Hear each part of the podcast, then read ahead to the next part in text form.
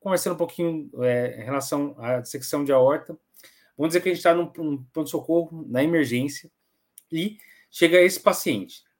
Então, as imagens são de um caso real lá da Beneficência Portuguesa, esse é um cirurgião cardíaco de lá, doutor Rogério Peron, mas o caso clínico é fictício, né? Não vou expor o paciente.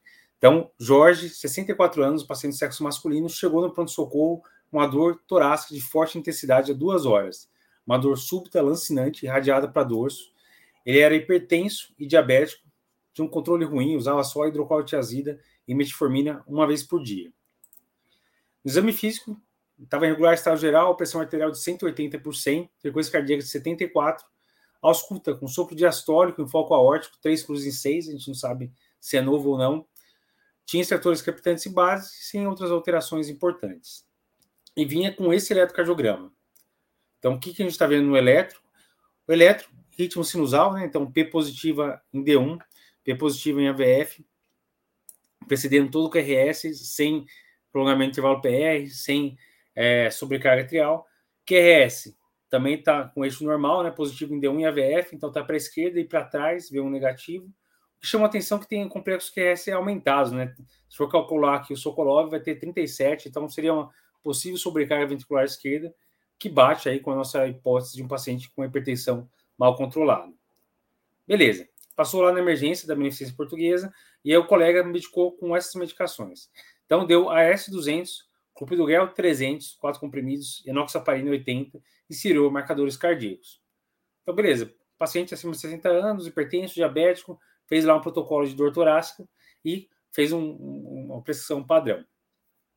Tranquilo, vamos ver como evoluiu. Paciente com marcadores negativos. CKMB tropo negativo, poderia ser só tropo, né? Mas manter uma dor muito intensa, manter hipertensão, e aí começar a pensar em outros diagnósticos. Então, o que, que a gente tem que pensar? Um paciente que chega com dor torácica na emergência, o que, que pode ser grave que a gente não pode esquecer? E aqui eu vou trazer um mnemônico que o doutor André, o galego, que criou, que é um mnemônico legal aí, que é o mnemônico pedir. Então, é pedir para morrer. Que causa de dor torácica que o paciente chega na emergência, a gente tem que lembrar que se a gente não fizer o diagnóstico certo, o paciente pode morrer. São causas graves. Então é P de pneumotórax, E de embolia pulmonar, D de secção de aorta, I de infarto agudo do miocárdio, que é a primeira coisa que o pessoal costuma pensar, e R de ruptura de esôfago. Não é tão comum, mas pode ser muito grave. Então o cara chegou com dor torácica, a gente tem que pensar nesses diagnósticos. E o que, que vai nos ajudar? O que, que vai nos guiar para um ou outro diagnóstico? Então a gente tem que pensar primeiro na história clínica e exame físico. Então, história clínica, um paciente com hipertensão mal controlada, com uma dor torácica súbita, que radia para dorso, lancinante, será que infarto é a principal hipótese? É isso que a gente tem que pensar. Então, a pergunta é: será que isso não seria outra hipótese? Será que isso não poderia ser dissecção? A gente está numa aula de dissecção, é óbvio que vai ser, né?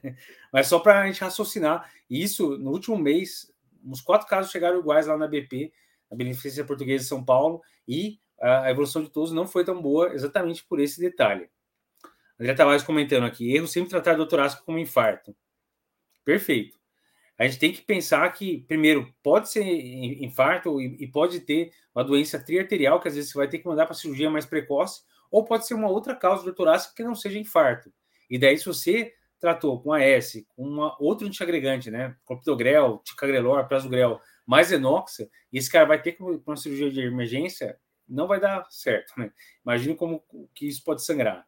Então, para esse paciente, foi para tomografia. Esse é uma tomografia real aí do Dr. Rogério Peron, que compartilhou com a gente, um paciente que ele atendeu no último mês lá na BP, e mostrando aqui claramente uma linha de secção de aorta. Aqui o arco aórtico mostrando uma secção de aorta ascendente. A gente vai discutir bem os tipos, que eles adoram perguntar isso na prova. Então, beleza. É uma dissecção de aorta e o paciente, de repente, se voltou lá para avaliar o paciente, começou a ficar hipotenso, começou a escutar, se for escutar, não conseguiu escutar direito bulha, urgência jugular, o que está acontecendo com esse paciente? Alguém tem alguma ideia aí? Não.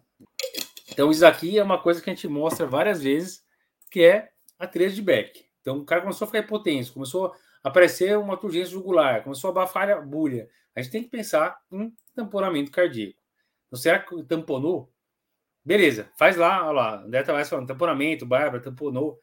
Faz um eco, dá para fazer um eco à beira-leito, daí é um paciente que você vai conseguir mandar para tomo, nesse caso já tinha tomo, mas você vai fazer o eco à beira-leito e vai ver lá que o paciente está tamponado. E daí, qual é a conduta para o paciente que tamponou? A conduta é cirurgia. Então a gente não vai poder enrolar para esse paciente. Tem que mandar, mandar para cirurgia imediatamente. O cara vai parar se não fizer alguma coisa. Mas e aí, o cara acabou de tomar S, acabou de tomar clopidogrel, acabou de tomar inox. O que, que vai acontecer na cirurgia? Ele vai sangrar para caramba. A chance de ele morrer sangrando é muito alta. Então o risco da cirurgia fica muito maior. Então não, não vai rolar. A gente sempre tem que pensar em dissecção. É, o recado principal aqui nesse caso é esse. Se o paciente chegou com dor torácica, principalmente se o paciente tem sinais que te lembrariam outra coisa, dor torácica por infarto, como que é? Por coronária? Geralmente é uma dor que vai crescendo, não é uma dor que vem súbita. Dissecção de aorta, o pessoal fala que é como se fosse uma facada, como se fosse uma pedrada nas costas, uma dor que vem súbita, de 0 a 10, vem imediatamente, geralmente radia para dorso. Veio com isso, vai com calma.